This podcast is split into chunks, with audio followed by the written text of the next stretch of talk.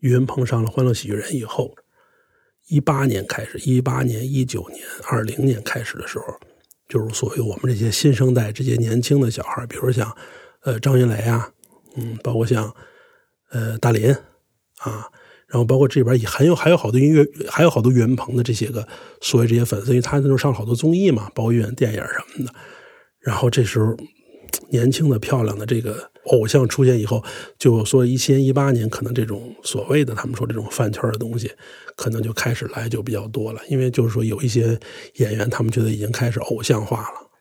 因为我刚开始说的时候，我感觉听我的观众可能什么年龄段都有，但是后来我跟大林合作，大林上了好多综艺跟节目以后呢，我突然发现年龄段突然就变得非常小，就甚至很多初中生。就特别小，初中生、高中，你看初中生、高中的话，基本都是零零后，零零后基本就都跟我朋友的孩子差不多大了。就突然来了非常好多特别小的小的，呃，小女孩、小姑娘来来听我们，然后性别这种比例也突然就变得一下就是女性观众就哇一下突然就变得非常多，这是一个很明显的改变，就导致其实现在我在台上的时候，好多我的这些个。梗啊，这些包袱也在随着在变化，因为好多现在年轻人的梗和包袱我都不知道了，所以就一八年我才有那个感触嘛。一八年我就开始，我说这个东西开始来了，已经以我们不能控制的方式在开始侵袭这个圈子，然后就进入了一种另外一种状态了。其实一七年这个喜剧人完了以后，你看，其实我跟大林说相声就不是很多了，他就那时候就已经比较有知名度了嘛，然后做节目啊。拍影视剧呢，就非常的不是很多，就非常少了。其实就又陷入了我到今天为止，就是一七年到今天，又是我就是这种职业就第三个阶段了。就是当你全身心的完全投入进来以后，然后你就发现我又不用天天演了，你知道吧？你好，欢迎收听故事 FM，我是艾哲，一个收集故事的人。在这里，我们用你的声音讲述你的故事。每周一、三、五，咱们不见不散。今天的讲述者，德云社的相声演员阎鹤祥，在上集里说了他在长达近十年的职业生涯里，一边做网络工程师，一边做相声演员的故事。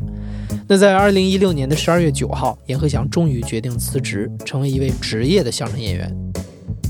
就在他开始职业说相声的时候，因为《欢乐喜剧人》这档综艺节目的影响，德云社开始爆火，饭圈文化涌了进来。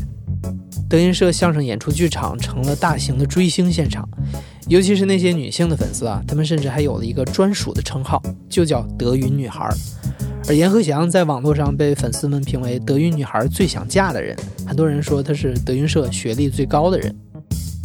对这些说法，尤其是饭圈文化的影响，阎鹤祥并不喜欢。往大了说，他觉得是整个相声行业出了问题。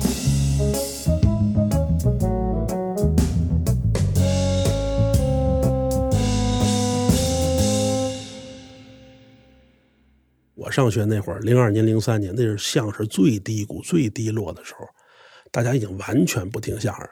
社会上没有作品，从业人员没有一个认认真真的在做本专业的事儿。零二年、零三年，这个行业面对的问题，跟今天我说就是今天二零二零年这个行业面临的问题一模一样，就是行业本身的人员并不再有进取心，并不再写新作品。就是说，行业本身的领军人物那些个第一梯队的人。并没有想让这个行业再更上一个台阶儿，但是那时候很低落，现在可是如日中天的时候。这个其实你看，这个这个节就就是我我没有在任何地儿说过这个问题，我只在你们这个节目说，这是完全的一种虚假繁荣。我们在这个行业，我们太了解太清楚了。今天大家认为都很火，都很愿意听，是为什么呢？是今天我们的传媒手段跟娱乐手段已经极其丰富了。你想没想过，如果今天的传媒方式倒回到零二年，你出门拿一个诺基亚手机就能发一百五十字的短信，回家上网还 ADSL 还一百二十八 K 的，你唯独能高速欣赏视频的机会只有那十几个电视台。把今天的这些演员、这些能力的演员打回到那个时代会如之何？是时代的传媒手段变了，人反而到退步了。把零二零三年当年那批从业人员放到今天这个时代，我跟你说，这个市场比今天还要火。所以我们在这从我们看里边，任何时代你都不能否认科技对文化、对社会的影响。那么当年所有的几次世界大战，包括英国工业革命以后，我们都认为是很多人变了，文化变了，不是科技变了。跟你人没有变，人在退步，人没有变。所以这个时代为什么没有大师了，没有思想家了，没有那么多有力的作者了？是因为人变傻了。那即使是。因为科技手段促成的，那它也是一种繁荣啊。对，它也是繁荣，但但是你就但是你怎么看这个问题了？就是说，审美提高了没有？这就是我说一大问题，就这个东西行业审美提高没有？你能不能看到它将来再上一个台阶儿？这是我说一个问题，就是说曲艺、相声、评书，我们这个行业能走到今天这个位置是不应该的。我们过去解放以前，天桥那些艺人。这些个从事曲艺啊、实验杂耍的艺人，跟是社会最底层的人员，我们还不如唱戏的呢。三教九流，怎么叫三教九流？我们这还是下九流，跟妓女是一样的，这是真的，这不是说我们在这自贬，跟妓女的社会地位是一样的。你琢磨一个行业已经跟妓女是一个一个，就是平起平坐，它是一个什么行业？那为什么呢？今天能走到今天这个程度呢？是因为有很多。四九年解放年以后，像侯宝林这些艺术大师，他当年四九年以后，他突然发现不能再这样了，因为你要知道，在解放以前，就是民国那个时候，这个行业虽然社会地位不高，但是收入非常高，就是他不愁吃不愁喝，跟今天的文文艺界是一样的。那年代演员出来就水塔大衣、欧米伽的手表，四几年、五几年，那是绝对是高消费层。但他为什么那时候好多艺人抽大烟吸毒？他有钱啊。但是等解放以后，就出现像侯宝林的。为什么我们提侯宝林地位？观众不知道侯宝林的地位究竟在哪儿。他发现我们不能再足吃足喝了，这个东西到最后没有，你还你你能怎么着？你肥吃肥喝完了以后，你子孙后代怎么样？你一样是社会这个地位啊。那就是说，在你生活全保证的情况下，我能不能把我的行业在这个社会认知当中能提升一格？那时候才有了相声改进小组，就是说。才把这些东西全部打破，就是说一些不好的作品、不好的东西不能再说了。你要提升品位，你要有文学性，你要有娱乐性。那时候后来老舍先生才给相声写的作品。那时候老舍先生刚回国，就住在北京饭店。侯宝林带着他这个相声改进小组的人到北京饭店亲自拜访老舍先生。他就发现侯宝林知道我这个文化层次不行，我们这个行业要想发展，必须跟高级知识分子接触，这才也有了相声第一次繁荣。所以你看，今天我老说就是，你看似很繁荣，什么叫繁荣？无非是看的人多，你的收入高，你有钱，你能买名车，你能买名表，但是你的行业地位、你的审美并没有提高。你觉得现在相声在大家的心目当中的地位还是不高？不高啊。就是大家提起，就是我就说一点，就大家还认为说相声没文化、不上学这个事儿理所应当，这就是大问题。为什么？如果今天五百强来一个高管，今天北京大学有一个教授来说自个儿没上过学，大家觉得哎呀不对。西昌发射火箭的工程师，他小学文凭，大家觉得这事儿不对。那凭什么说相声这个事儿就对呢？所以就刚才你看，我就还就你刚才那个问题说，比如说我，哎呀。说说说阎鹤祥，你看那外边是怎么说的哦，这是他们这个文凭最高的人，这个话本身它就是一个羞辱我们的话。我是不爱听这话的。什么行业才会评论有一个学历最高的人，对吧？那就是因为大家普遍认知这个行业可以学历不高，他才会突然觉得，哎呀，有一个最高的人。多的有一天大家不这么认为了。那就说明这个行业整体会好一点。对你说这个挺启发我，就是嗯，大众呃那个觉得相声最好听的时候，其实像八十年代或者九十年代初那时候，嗯，相声里头其实有非常多讽刺性的这种这种笑点，然后其实针砭时弊，那时候跟时评是差不多的。所以你看，这有一个这说到另外一个问题，就是说，你看刚刚我说的老呃侯宝林先生为什么拜访老舍？他觉得演员因为文化的问题，创作是有问题的。老舍先生给相声演员出了很多的主意，侯宝林先生高就高在，他需要知识分子、文化分子给他写东西，他再去经过艺术的加工，把这个东西整体呈现出来，那它是一个美的东西。八十年代、九十年代那时候相声繁荣，为什么？也是因为涌现了很多能写东西的人，比如说梁左。梁左那时候给姜昆写的这么多作品，今天拿出来看还是精品，为什么呢？得益于创作的力量。当创作的源泉被截断以后，这个行业就出现问题了。那么今天就是这样，今天的演员大部分都在自己写东西，我们已经阻断了跟高级知识分子这些个有思想性的东西、有这种社会见解人的这种交流了。他们已经不再为我们写东西了，我们也不去再求他们帮我们写东西了，那就出现问题了。所以我老说，这个行业要想再发展，两个两个做两个工作，一个去甄别那些真正的天才，像郭老师这样的天才；再有一方面，要树立学历跟文化的门槛那有一天，如果曲艺行业也设了名校的门槛了，那这个行业就真正好了。所以这就回归到今天曲艺不景气的东西，就是演员不会创作，又没有高人在帮他们创作，又赚了很多的钱，那这个东西到最后审美只能逐步下降。就今天我们在舞台上很多滑稽性的东西越来越多，就是跟杂耍已经没有什么区别了，缺乏那些有厚度的东西。所以为什么相声叫包袱？你看什么叫包袱？什么叫包袱？过去人没有包，拿一个布往这一铺，中间拿点东西，把这个东西要系起来。为什么叫抖包袱啊？系完了以后，咵一抖。所以说，抖的这个过程很重要。但是在相声专业来讲，系包袱这个过程比抖还要重要。今天这种快节奏的文化，这种短视频的时代，观众已经不等你记的这个过程了，等不了了。谁还一个短视频十秒钟，一个短视频二十秒，观众只想看抖这一下。但你知道抖这一下是跟记有关系，你不会记你就不会抖，导致逼的演员现在就完全的只追求抖这一下，那到最后就偏向这种出怪相、出怪声、滑稽，包括一些低俗不好的东西。但这个就是回归到一个问题，就是说你相声这个东西、曲艺这个东西，你究竟算什么？你要融进抖音这类东西去跟他们竞争吗？过十年二十年没有抖音了，那相声怎么办？你跟着一块也都消退了吗？那就回到我刚才说那问题，它是个审美的问题。你想不想把这个东西作为一个真正的艺术品留下来？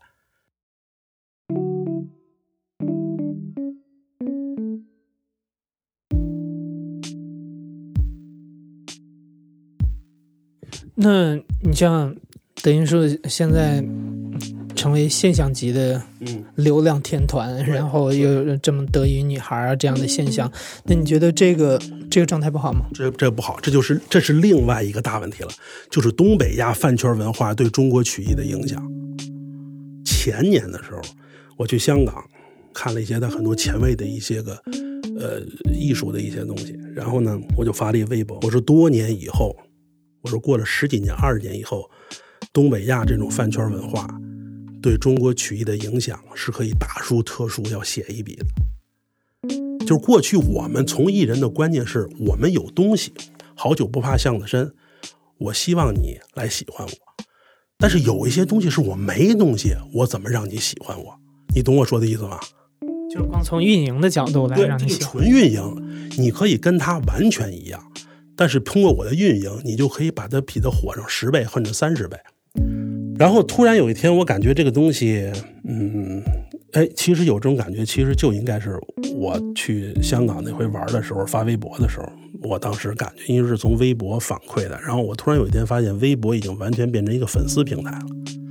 原来微博我认为不是粉丝平台，微博大家可能发表一些意见，发表一些见解。但是我发现，突然我跟媒体的一些朋友在聊，就是包括新浪把微博定义也开始定义成粉丝平台了，就是粉丝都到微博去活动。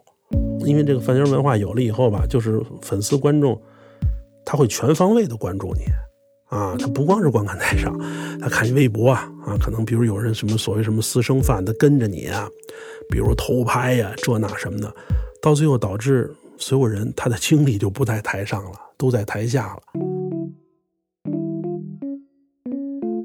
你有这种被跟的困扰吗？没有这种困扰，但对我生活有困扰。你比如说我这，我其实私下是一个很随便、很就非常邋遢一个人。我向来的观点是，我说相声这个工作跟别的工作没有区别。我跟那个摊煎饼的人，跟那个商站的售票员，跟出租车司机没有任何的区别。我的义务是在我的工作时间，保证给你欢乐跟美的享受就完了。我脱离工作时间干什么？这是我的自由。大家会干涉你哪方面呢？不，他这东西，因为大家都注意，你要不注意，就会显。我感觉我还是就是比较整，就是还算就是穿的比较整洁。但有的时候，你别人就会说：“哎呀，你你这平时你得你得注意点啊！”就那种感觉，你你现在是这公司很很厉害了，然后你是艺人啊，演员下边他都会关注你啊。你如果下边再不注意，你就会影响大家。大家会不喜欢你，觉得这人很邋遢。但这我就不理解。我穿拖鞋去过机场，我一飞长途飞国际航班，我就穿拖鞋。那有人跟我说说你你不能穿拖鞋，你得注意公司形象啊。我说我说那我我说我这个不是我工作时间啊，我这边我机场穿拖鞋对他们那个票钱没有影响，我没有对不起你啊。我有时候经常看评论，我每回就是每年到一定时候，我就会想，我说我被观众影响了多少。这个是我经常思考的问题，就是我是不是应该今天就是这个样子？有多少东西是我看了夸我跟骂我的话，我才变成今天这样的，并且我应不应该这样？所以就是为什么我要反思？那你你你是一个演员啊，你在产出作品啊，你的作品是要有独立思考跟你独立人格的，你是要见解的。第二，你按照大家设想的这种东西去想去干，大家设想的东西基本全一样。所以今天为什么你看打开电视，你看这些人长得全一个模样？我我包括跟我们那儿小孩也说，我说你们能不能，咱们能不能？我说你们也捯饬，捯饬有点个性。就是你们你们捯饬完了以后扎那一堆全影。现在这些小孩全你你你发现了吧？全像韩国人，就都那就人家那边捯饬什么样，咱们就捯饬什么样。扔在一堆里，你都分不出来。我真有时候我不是说，因为我们也在这行业，有时候见面我不认识人家，我真不是不认识，我真分不清楚，因为那个发型全一样。那个气质、那个劲儿也全一样，甚至我都想写过一个讽刺饭圈文化的作品，但这种东西要写就会被骂死，你知道吗？我以前想弄过这个东西，但现在这个东西就导致人家饭圈文化就导致什么呢？像是已经丧失了过去的功能，就是丧失了针砭时弊的功能。对，讽刺应该是搞笑最重要的一个来源。对，但现在为什么这样呢？现在是，我觉得我就什么都说了。第一，现在大家泛娱乐化时代，你的人脉圈子你会非常广。每个人不是只只关注自个儿行业这个状态了，大家都会觉得，哎呀，我我要有机会，我要多接触人，我要有资源，我有人脉，这导致你什么呢？导致你在人际关系在创作上会变成一个老好人，你谁都不能得罪。大家只关注关系，不关注作品。我举一个最简单的例子，马三立先生有一个特著名的作品叫《吃元宵》，说这孔子带着子路和颜回出去，孔子好占人小便宜。这个当年马三立先生在台上演的时候，人家孔子家有后人啊，孔子家是有族谱的。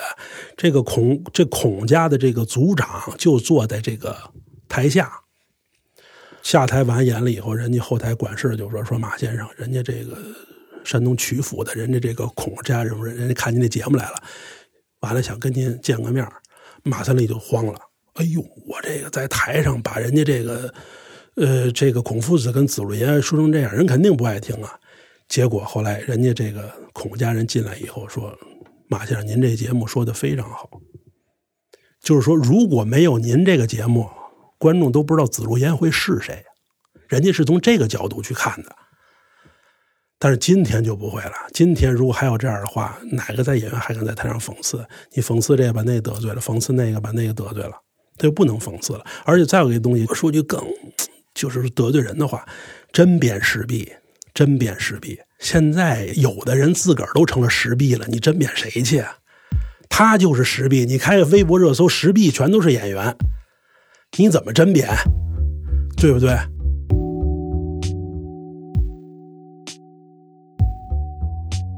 你可以深入浅出的一点说，就是你们这个创作啊，嗯是。好比是怎么创作的？是这样，现在大家对创作这个东西有一个误区，就是说大家认为，哎呀，你们相声说的都是传统相声，你们都是说传统的，这是我个人观点啊。如果我说的不对，我对这个话负责啊。传统相声这个东西本身就是个伪概念。什么叫传统？有没有时间界限？就是从某一天的某一点开始，从这点往后的相声都叫传统相声，从这点往前的相声都叫新相声？没有啊，是不是没有这么一天？为什么你要界定这个呢？没有传统艺术。你就记住，相声这个东西，包括曲艺，包括评书，也是它起源于街头，它一定永远是与时俱进，它永远要说当下的事儿，关注当下的民生，当下的生活。所以这要说出一点，为什么马季先生在这个行业的影响很大？就马季先生一辈子创作了那么多新相声，他都是在生活当中去学攫取、去挖掘。我师傅当年那些非常好的作品，跟他的生活积淀有很大关系。所谓今天的演员还抱着传统相声，我觉得都是在无能的在炫技。就是你写不了今天的时代，你才跟大家说，你来看看我这个东西，我是传统的。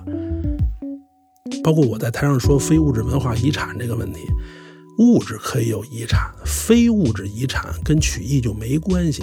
你都干成遗产了，你怎么还美呢？一天到晚舔着脸，我们这是非物质遗产，他妈不要脸！你都干成遗产了，你怎么还吹呢？还？什么以故宫是遗产，长城是遗产，因为今天不用了。非物质相声不能叫遗产，所以回归刚才要说创作这个问题，创作一定要从生活中来。你是不是观察生活的每一点？今天我可能给你来一个采访，我看你出去倒了杯水，你跟同志吵了一场架，这可能都是我写相声的一个素材。我今天出门看到一个新闻。这都是素材，但来源你是不是在生活当中愿意去积攒这些东西？这就是我们一个更大的问题，就所谓积累的问题。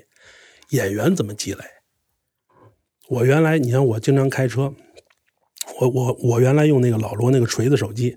我为什么用锤子手机呢？是它有一个那个就短音胶囊那个功能，就是一摁马上就能说话。闪电胶囊哦，闪电胶囊，我非常喜欢那个功能。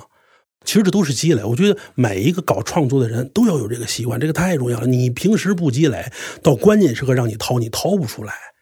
你一定是因为我师傅有这些，我师傅你看他，他毕竟是七零后嘛，他随身有好多小小纸条，他没有手机没有笔，他就记在小纸条上。然后突然有一天，你发现他有一个袋子攒了一堆纸条，然后他把这一堆纸条往桌上一摆，他就光看这些纸条，他就能出一个作品。那现在像你们德云社，就是每一对儿这个相声演员的这个呃这个作品都是自己去写的吗？还是会有人团队帮你们吗？还是怎么？这又又是一个大问题了。按道理来说，按我的要求来讲，这个相声这个东西两三百年，从当年天桥地下发展到今天，它就是一个孤立个体的艺术。如果这个人能称得上是一个相声演员，他一定是创编导演于一身。如果你不能写东西，你就别干这个。但是现实情况是什么呢？像刚才说的，八十年代那时候老的那些个演员没有什么文化，他能有那些的作品，都是那些有名的作家给他们写的。包括相声也分，那时候老说清门相声、浑门相声。什么叫清门相声？清门相声就是那些晚清以后有很多八旗子弟，他落魄了，铁杆庄稼倒了，但是八旗子弟满人他都有文化，都念过书呀。所以，为什么好多文化大家都是奇人出身啊？你看，包括老舍、启功，他肯定他就是家里再落魄，他家里也能教他念书。所以那个时候，所谓的清门相声是有好多那个年代铁杆庄稼倒了的知识分子进入这个行业，才有了这么多今天我们所谓文学性很高的节目。你比如像八扇屏这类东西，绝不是当时市井人写的东西，它肯定是读书人写的。你当时看现在舞台上的两类作品，你就能看见出来哪些是当年知识分子写的，哪些是地痞流氓写的。只不过知识分子写的东西到后来慢慢慢慢，因为后续的人没有文化，导致没有把它说明白。那些地痞流氓写的东西，因为太地痞流氓了，后来人加工又把它加工的好了一点所以现在我们所谓传统相声里边有很多常识性的错误，极大常识性的错误。你包括我们学艺的时候，我们背那地理图，那个文本里还有前苏联呢。你就说这个文本有多老，包括还有一些老的，不那时候我们那老本子里边说这个非洲那莫桑比克，还说莫桑比给，我们拿到文本还是莫桑比克，就是国家统一翻译都不怎么翻译了。包括新西里安，包括南斯拉夫解体的那些共和国，到那里边都没有写。就说这么多演员，你们背了这么多年，你都没感觉这个东西有问题，那证明什么呢？证明他基本的国际知识和这种人文素养基本都没有，他都不知道说这个东西错了，他也改改，就一直错到今天。我一直有一个很大的观点，就是说跟很多人都一样，就是我希望可以做一个学学者性的演员。很多人，我们这行业当当时马季先生也提过这个，要做一个学者性的演员，并且我觉得其实世界上有很多那些呃很伟大的作家，然后包括演员，他们都是有过类似的经历的。你比如像我老说那个像阿加莎·克里斯蒂，这是我很喜欢的一位写推理悬疑小说这种。演这这个这个这个作家，其实你去看他的自传，你就发现，第一，他原来是一个工科出身的人，他原来是学化学出身，他还当过护士，所以你才发现他的很多作品里边有很多关于毒药的东西。他还他还非常喜欢旅游，他这个第一次婚姻失败以后，他也是。游历了中东，就是我们今天去的伊拉克这些摩苏尔啊，包括什么什么这个，包括苏萨呀，然后两河流域啊，包括叙利亚耶路撒冷，她跟她第二个丈夫叫马克思，他都去过。他是一个职业的考古人，他就去做些这些东西呢。他那些作品都跟他那些游历跟经历有关系。包括你看，我去这回我去埃及，我去阿斯旺的时候，我特意到他当时住的那个东宫酒店，我去住了两天。然后我发现他都是游历，并且在那儿有感知，才创作了这些东西。嗯，然后才融入他好多的思考。所以那句话就是说，行万里路永远比读万卷书要重要。所以我真是在旅途当中去创作的。然后我很多的点子，包括梗，包括思维，都是在我开车行路过程激发出来的。所有社会上所谓对这个行业的认识都是什么？哎呀，呃，这行你有基本功啊，得扎实，从小练啊，绝对是误区，不对。你想这么一个问题吧：为什么只有这个行业一天到晚老在强调基本功？你觉得造火箭的强调基本功吗？基本功恰恰是不是用来表现的？这个行业只以基本功就看这个演员的好坏，本身就证明这个行业给大众带来认知是有问题的。因为基本功这个东西是可培训的。是可练的，你叫来大街上任何一个人培训基本功，给培训个两三个月、三四个月都没有问题。但是那些能卖钱的、能提升到一定水平的，是那些不可培训的东西，那就是脑子、你的作品、你的精神内核在哪儿。那么，所以就是我才回归一个问题：为什么现在脱口脱口秀这么火？老有人问我脱口秀跟相声有什么关系？脱口秀你怎么看脱口秀跟相声？我老说我说你不要再问这个相声，我这个问题我说脱口秀就是相声，脱口秀就是相声的雏形。过去在一中国最古打宋朝有那种勾栏瓦舍那种状态的时候，就是一个人在站街上说脱口秀，突然聚聚了一堆人。那为什么能聚一堆人呢？还是东西他能针砭时弊，他能撞击心灵。今天脱口秀你发现这几个作品为什么好？那些段子大家有共鸣嘛？好段子绝对是有共鸣，但是他用了一种嘲讽的方式，另外一种方式把它表现出来。你觉得哦，就是这么回事儿，并且他击中我了，他撞击我了。这个就是相声本身它原来的状态，只不过现在说相声没有这个状态了。所以，基本脱口秀演员，你发现脱口秀演员没有一个是低学历，脱口秀演员绝对全都是高学历。为什么呢？他有这个观察能力，并且他有这个认认知方式跟认知范围。他要跳在这个东西外边看，但是脱口秀演员缺的什么？脱口秀演员缺的是语言技巧。他是相声的雏形，他不善于总结中国话里边这些语言的技巧，他不知道三分四斗，他不知道顶泡撞盖。但是今天你发现李诞他们在说的时候，他们已经发现哦，我们需要总结技巧了。但是如但是这个东西就怕，如果有一天脱口秀演员突然明白了，他们有一天突然醒儿，就是明白着，哎呦我去，感情差的是这个。那么，我要去认认真真的在相声舞台去实践两天，那相声就完了，就都是脱口秀演员的天下了。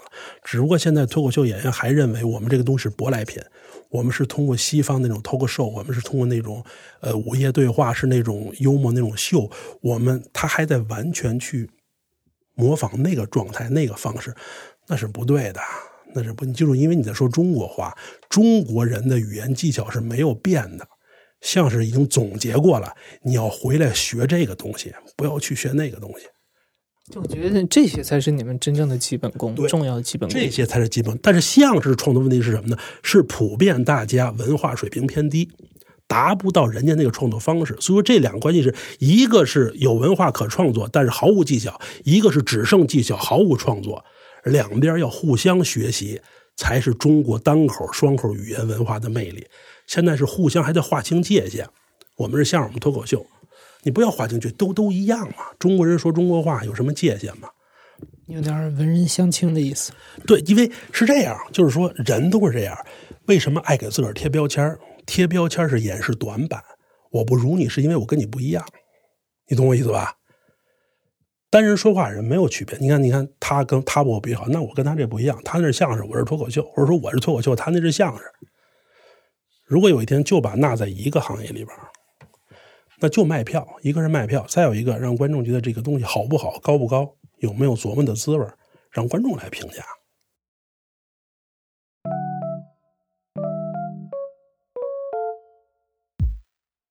二零一八年，阎鹤祥开始说评书，他做了大量的案头工作，还跑去天津、武汉实地考察，最后把经典单口相声《枪毙刘汉臣》改编成了《刘汉臣之死》。后来的演出非常成功，现在在网上搜索阎鹤祥的名字，你能看到好多都是对刘汉臣之死的讨论。那你觉得啊，就是嗯，正好说到就是一七年之后，像郭麒麟接外面的活儿比较多的。那那你现在处于这种相对闲的状态，你会尝试好比说单口啊，或者是所以我一八年我还就看，我一八年开始说评书了嘛。我一八年后来就说了一个，你看听那个刘汉臣嘛，那是我其实我说那个书，其实这这是在你们这个节目才第一回说。你要不想，你要不说，我也想不起这个了。我为什么说这个评书啊？第一，这也是证明我自己，因为大林有时候一忙呢，好多这个行业人就是因为这行业好多都是以逗哏为主嘛，好多这行业就风言风语啊，就我们单位也有啊啊！你看这个严鹤祥跟着郭麒麟，郭麒麟做节目不说，严鹤祥傻了吧？什么都干不了，没能耐了吧？所以就是我一定要选择说单口说书这个问题。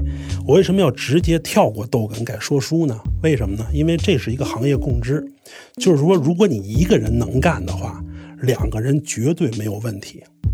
所以你先上来选择一个 hard 模式来证明自己。对对对，我就选择一个 hard 好，就是说我一个人说书得到认可以后，那么这个行业谁也不要怀疑我的业务能力。果不其然，我在我说书以后，就谁也不会再就这个问题，就是我直接跳过逗哏这个状态，我直接说一个人的。对，我在网上搜你的名字，全都是说刘汉臣。对对对，然后就是这个问题。其实你看你，如果你听我刘汉臣说书，我说书的前面都是脱口秀。我跟后来跟我的观众也说过，你翻我说书的前面全是脱口秀，包括说壮壮那个梗都是脱口秀。我我那个段子都可以直接拿到脱口秀大会去说的，只不过就是我不能去。那你像现在你去收集这个一些好比呃现在生活当中一些故事，包括像听我们节目这样的，你你是希望做一些什么样的创新？有几点，嗯，第一呢，呃，你像老作品，你比如像《聊斋志异》，像这种老的作品，其实《聊斋志异》说的是鬼狐仙怪，其实讲的都是人。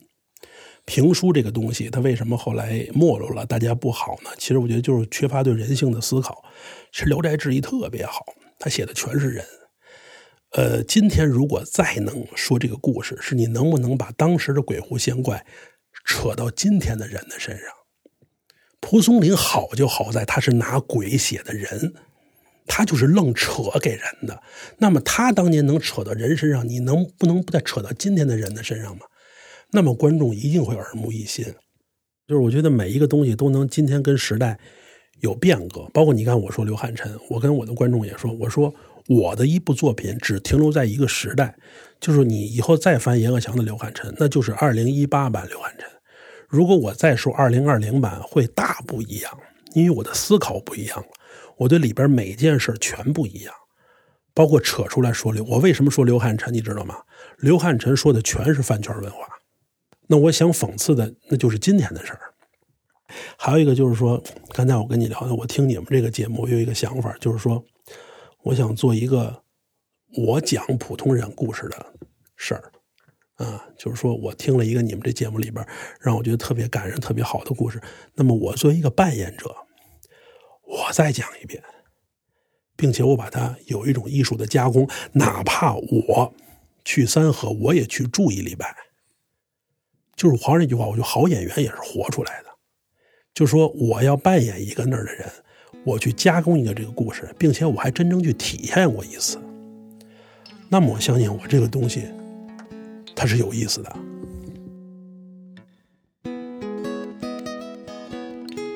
哦，对了，上一集的开始啊，介绍阎鹤祥的时候我就说过，阎鹤祥是故事 FM 的资深听众，对我们的往期节目他是如数家珍。同样作为讲故事的人、收集故事的人，阎鹤祥说他在故事 FM 里找到了不少灵感。先说一下和故事 FM 的渊源吧，就是你最早是因为什么原因知道故事 FM，然后怎么开始听？记得可能是谁转了一个朋友圈然后我就点进去了。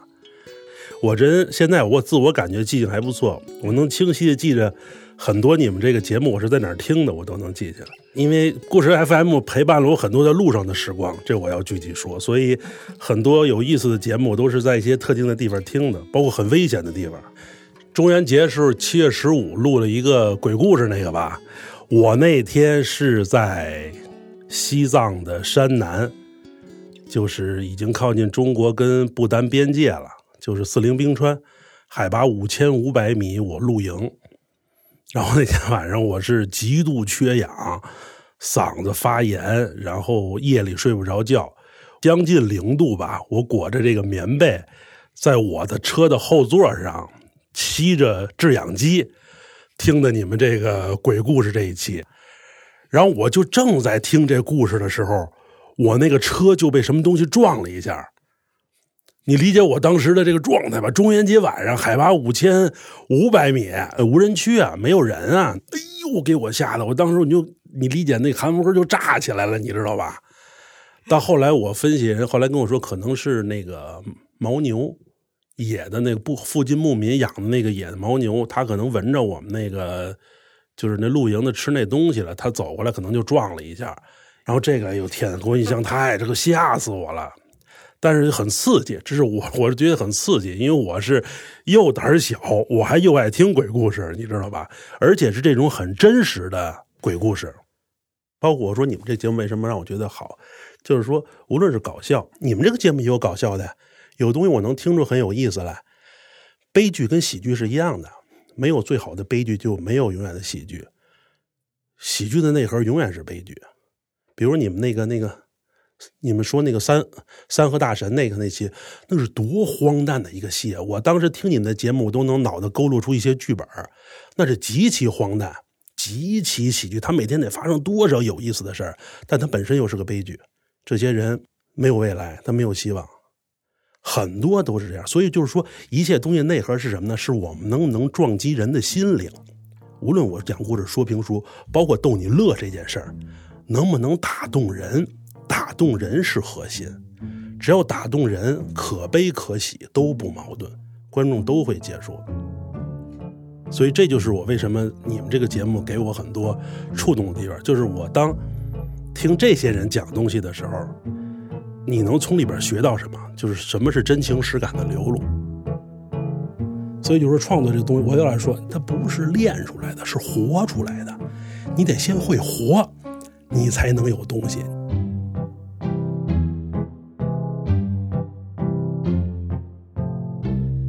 你现在正在收听的是亲历者自述的声音节目《故事 FM》，我是主白哲。本期节目由我制作，声音设计彭涵，实习生朱思维。感谢你的收听，咱们下期再见。